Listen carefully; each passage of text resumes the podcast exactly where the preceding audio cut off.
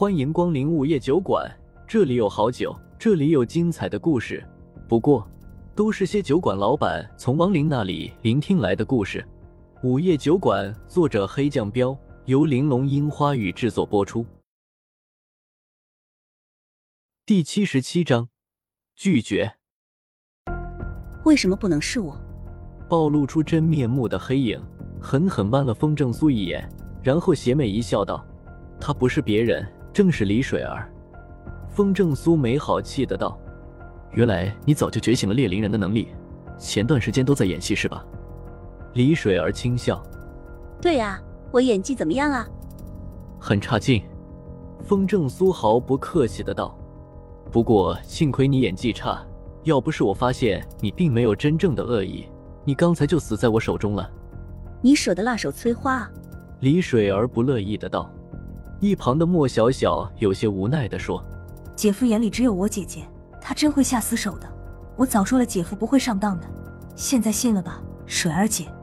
呵呵，谁知道他那么多心眼儿啊？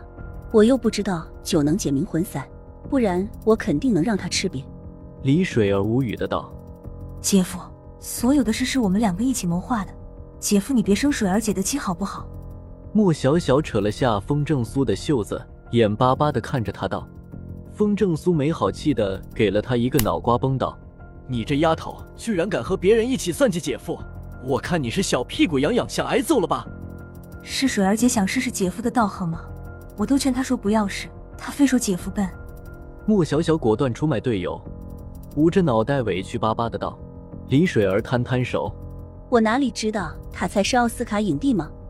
谢无语忍不住的吐槽道：“不是，前几天我见你的时候。”你挺高冷的，几天不见，咋变这样了？李经理，你的高冷范呢？哪有什么高冷的女人？高冷只不过是想让她看不上的人望而生畏而已。风正苏淡淡的道。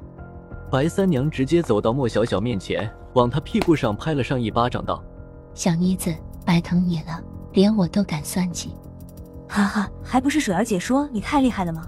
不敢让你知道。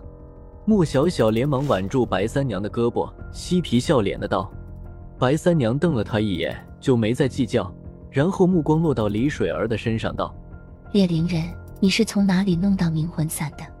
这个问题，风正苏也想问。李水儿意味深长的看了白三娘一眼，眼底闪过一抹复杂，又看向风正苏道：‘组织上发的，我也不知道他们从哪里弄的冥魂散。不过你们三个……’”已经上了猎灵人组织的悬赏榜了。悬赏榜？你是说你们猎灵人接任务的地方？风正苏眉头微微一皱，问。李水儿面色凝重的道：“是的，这次试探其实就是想告诉你们这件事。我们在悬赏榜上排多少名？赏金是什么？”谢无虞饶有兴致的问。李水儿看了风正苏一眼，道：“他排名八十一。”然后又对谢无虞说：“你刚上榜。”一百，最后目光看向白三娘道：“你是五十名，赏金分别是一百、一千和五千零十。”靠，我们排名这么低吗？赏金倒是还行。谢无虞不满的道：“这排名也算合理，毕竟能上猎灵组织悬赏榜的，个个都是实力强大的妖魔鬼怪。据说前五十的任务根本没人敢接。”风正苏道。李水儿点点头：“是的，前五十的任务。”都是被当做不可能完成的任务。不过每次有新人上排行榜，总是会有人接任务试试运气的。你也接任务了？风正苏问。李水儿摇头苦笑道：“我怎么可能会接啊？没接就好。还有，看这几天的新闻了吧？”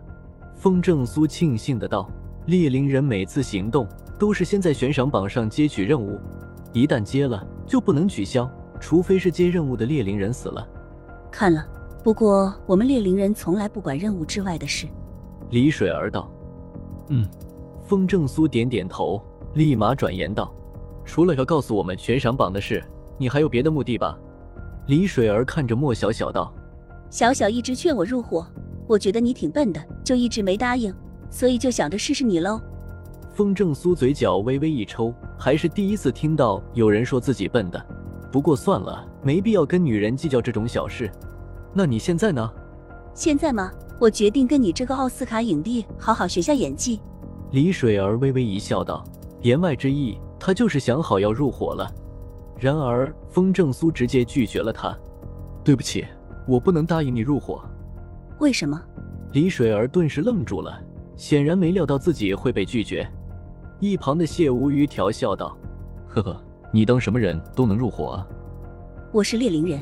李水儿傲然道：“而且实力在你这个阴历之上。”猎灵人也不行，你并不适合我的团队。风正苏摇摇头道。莫小小顿时急了，连忙道：“姐夫，水儿姐很厉害的，为什么不让她入伙啊？”风正苏没好气的瞪了他一眼：“大人的事你少管。”你瞧不上我？李水儿有些生气的道：“倒不是瞧不上，原因我说的很清楚，你并不适合我们的团队，所以以后大家当朋友可以，入伙就算了。”风正苏好声说道。李水儿真生气了，甩了甩袖子，冷哼道：“哼，不用解释，瞧不上就是瞧不上，不要我就算了。”姐夫，莫小小还想说说，看到风正苏的表情，并不是在开玩笑，而是真正的拒绝了李水儿，当下就不敢作声了。李水儿也看出来了，发现三人都没有改口的意思，表情稍微有些尴尬，立马识趣的道：“我我走了。”白三娘淡淡的开口道。小月儿，送客吧。嘿嘿，天色不早了，李经理，请吧，我开车送你回家啊。谢无虞笑笑道。李水儿俏脸微微抖动了下，直接离开了。不用你送，我自己有车。那个姐夫，天都亮了，我我去跟水儿姐上班了。见李水儿走了，莫小小赶紧慌乱的跟着说道：“去吧。”风正苏摆摆手，意味深长的看了他一眼，道。俩人走后，白三娘犹豫了下，开口说：“不问问小小吗？这丫头隐藏的可够深的。”风正苏摇头：“算了，没必要问她。等她愿意说的时候，她会主动说的。你可真宠小姨子。不过话说回来，你到底为什么不留下李水儿啊？毕竟猎灵人可是很少见的，他人不错。”谢无虞疑惑的问。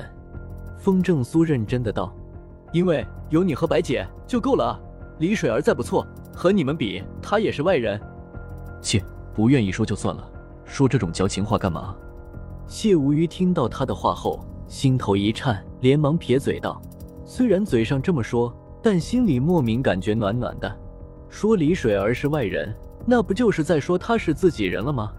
白三娘没问，因为真正的原因，她隐约能猜到一点。好了，不要纠结李水儿的事了，赶紧把邹翩翩叫醒吧。风正苏笑笑道。谢无虞一怔，连忙道：“对啊，差点忘了他了。去冰箱里拿罐啤酒。”风正苏招呼了谢无虞一声，就去了其中一间卧室。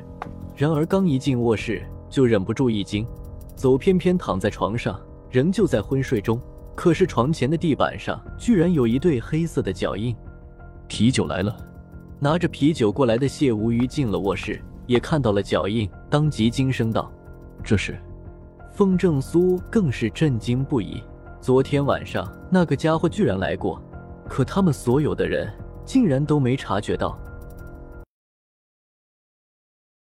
又到了酒馆打烊时间，下期的故事更精彩，欢迎再次光临本酒馆听故事。